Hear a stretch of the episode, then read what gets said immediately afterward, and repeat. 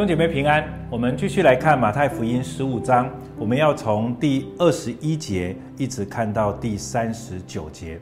我要从第二十一节一起来念。耶稣离开那里，退到泰尔西顿的境内去。有一个迦南妇人从那地方出来，喊着说：“主啊，大卫的子孙，可怜我，我女儿被鬼附的甚苦。”耶稣却一言不答。门徒近前来求他说。这妇人在我们后头喊叫，请打发他走。耶稣说：“我奉差遣，不过是到以色列家迷失的羊那里去。”那妇人来拜他说：“主啊，帮助我。”他回答说：“不好拿儿女的饼丢给狗吃。”妇人说：“主啊，不错，但是狗也吃它主人桌子上掉下来的碎渣。”耶稣说：“妇人，你的信心是大的，照你所要的，给你成全了吧。”从那时候，他女儿就好。二十九节，耶稣离开那地方，来到靠近加利利的海边，就上山坐下。有许多人到他那里，带着瘸子、瞎子、哑巴、有残疾的和好些的病人，都放在他脚前，他就治好了他们。甚至众人都稀奇，因为看见哑巴说话、残疾的痊愈、瘸子行走、瞎子看见，他们就归荣耀给以色列的神。耶稣叫门徒来说。我怜悯这众人，因为他们同我在这里已经三天，也没有吃的。我不愿意叫他们饿着回去，恐怕在路上困乏。门徒说：“我们在这野地，哪里有这么多的饼，叫这许多人吃饱呢？”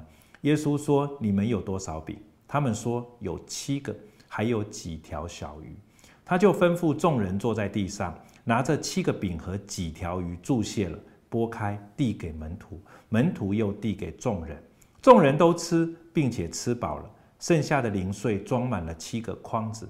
吃的人除了妇女、孩子，共有四千。耶稣叫众人散去，就上船，来到马加丹的境界。经文我们读到这里有一点长，可是我们透过这一段经文，我们来思想，或者是透过这段经文，耶稣对门徒的对话，我们来思想这一段信息。这一次的信息的主题叫做“你们有多少饼”。记得前面是五饼二鱼，可是这一段的经文，耶稣再次的问门徒：“你们有多少饼？”在这段经文当中，其实在提醒一件事情，就是我们生命当中到底有多少的东西可以拿出来给上帝用。有一次，我所辅导的一个孩子啊，那个时候他已经开始半工半读，一方面他在念书，一方面他其实有工作。那他就新买了一辆机车，好，然后他是一个呃嗯蛮喜欢飙车的人。简单来讲，就是他骑车非常非常的快。每一次我给他载，我都觉得哈，我都我我都觉得我快要死了这样子哈。他每次碰到我，他就一直跟我炫耀他的车哈有多厉害啊，他压车的技术有多好这样子哈。每次我都提醒他骑慢一点，好不好？这个车子就是就是你的命也很重要哈。可是我要说，其实孩子有时候我们讲讲归讲。听不听那是他自己的决定。有一天呢，这个孩子就出了车祸啊，他从医院打电话来，那其实没有太大的一个伤害，其实就是大面积的擦伤哈，那就到一般的诊所去。好，那因为他的车就是有一些的伤害这样子哈，所以他就就请我去接他这样子，他就把车停在那里这样，然后我就去接接他。其实那个时候我心里其实已经非常的不舒服哈，因为我已经跟他讲了好几次你。就是车骑慢一点，好，就这样一定会发生事情嘛？你看嘛，就是这样。所以那天去了，就一方面就是很心疼哦，因为脚其实擦面大大面积还蛮大的哈。可是我就发现他在整个的过程当中，他好像不太在意他的伤伤势哦，除了一一直偶尔这样哦好痛这样子而已。他好像不太在意他的伤势，他比较在意他的车坏的怎么样哈。那这个也是我觉得我一直很生气他的哈。那那一天去，第一个是他为什么找找我去啊？当然，因为我是他的辅导。另外一个就是他身上没有那么多钱，好，就是他没有带带钱，就需要我去帮他付钱。那这个对一个牧师来讲，其实是蛮常做的事情。那一天，我其实有点心里就在想说，我是实在很不想帮他出那个钱。我我那个时候心里就在想，主啊，真的是我很不想，我觉得他应该要为自己负责，哈，就。就就死都不要帮他出这样子，让他自己欠那个欠那个诊所想办法哈。可是后来我觉得在那个时候我祷告，觉得好像不是很平安。后来我就说啊，主啊，我不管了，反正呢，我就是只要帮他出五百块，五百块以上我就不管他。反正我就值五百块这样子，OK，我就心里啊，有时候牧师帮助人，心里其实蛮多 OS 的哈，心里有时候也是不愿意。就那一天呢，就整个看完了之后呢，他就怎么样？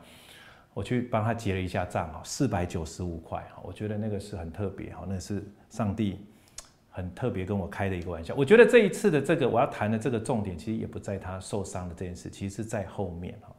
然后我就很心不甘情不愿的付了这个款，这个钱哈，我觉得好吧，那既然我已经跟上帝立了这个约，我就帮你付哈。可是那天是礼拜六，第二天是主日，第二天是主日呢之后呢？呃，教会的财务同工就联络我，有一笔奉献要指明要给我的，然后我就打开那个奉献，他没有指明用途，我就打开那个奉献，那个奉献里面有五千块，我就很清楚知道那是上帝对我说话，就是其实我真的是一个小信的人，或者我真的是一个其实蛮没有爱心的，或者是我真的是一个其实忘记了上帝是有多爱我的一个人。我要谈的不是那个。我先付出了五百，后来上帝给了我五千的这种见证。我要提醒，我要跟各位谈的是，在这个过程当中，我才发现我自己是一个多么吝啬的人，而且我忘记了上帝的恩典。耶稣在谈这样子的一个，好像这个事件发生的时候，或者马太在记载这一件事情的时候，一开始他用到耶稣离开那里，退到泰尔西顿。如果你很清楚知道地理的话，你就知道那个其实是一个外邦人的。境界。当然，第二节他说有一个迦南妇人，简单来讲就是外邦人。外邦的妇女来到耶稣基督的面前，她用的却是上帝的儿女称呼耶稣的方式是“主啊，大卫的子孙，可怜我。”大卫的子孙其实就是弥赛亚的另外的一个称呼，他直接称呼耶稣基督为主。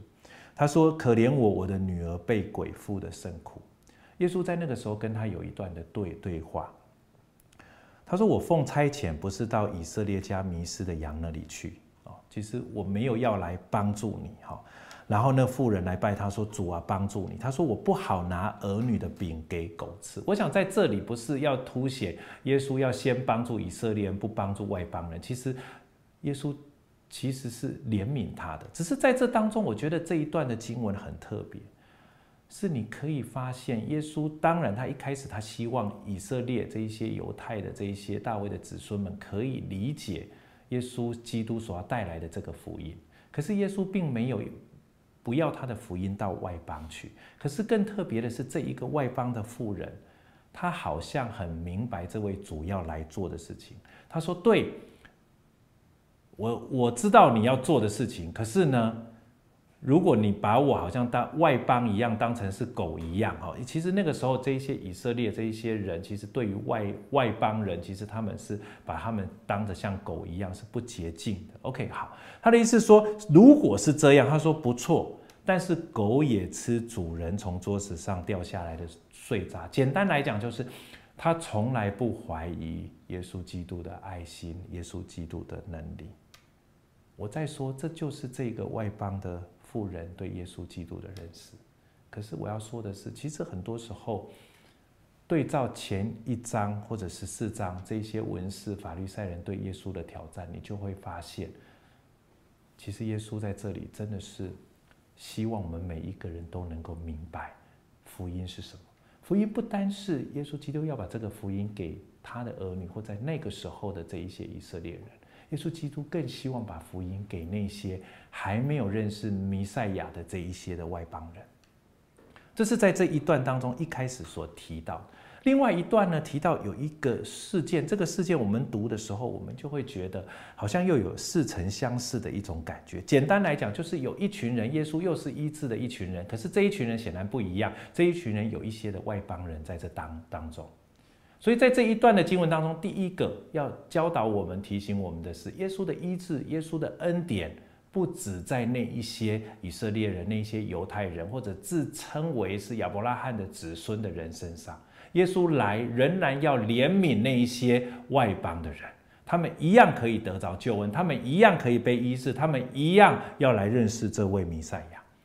可是，在这个过程当中，一样，这一些听耶稣讲到的这一些外邦的人，他们一样碰到一些的问题，他们一样困乏了。而耶稣同样的用了饼，用了鱼，然后来喂饱他们。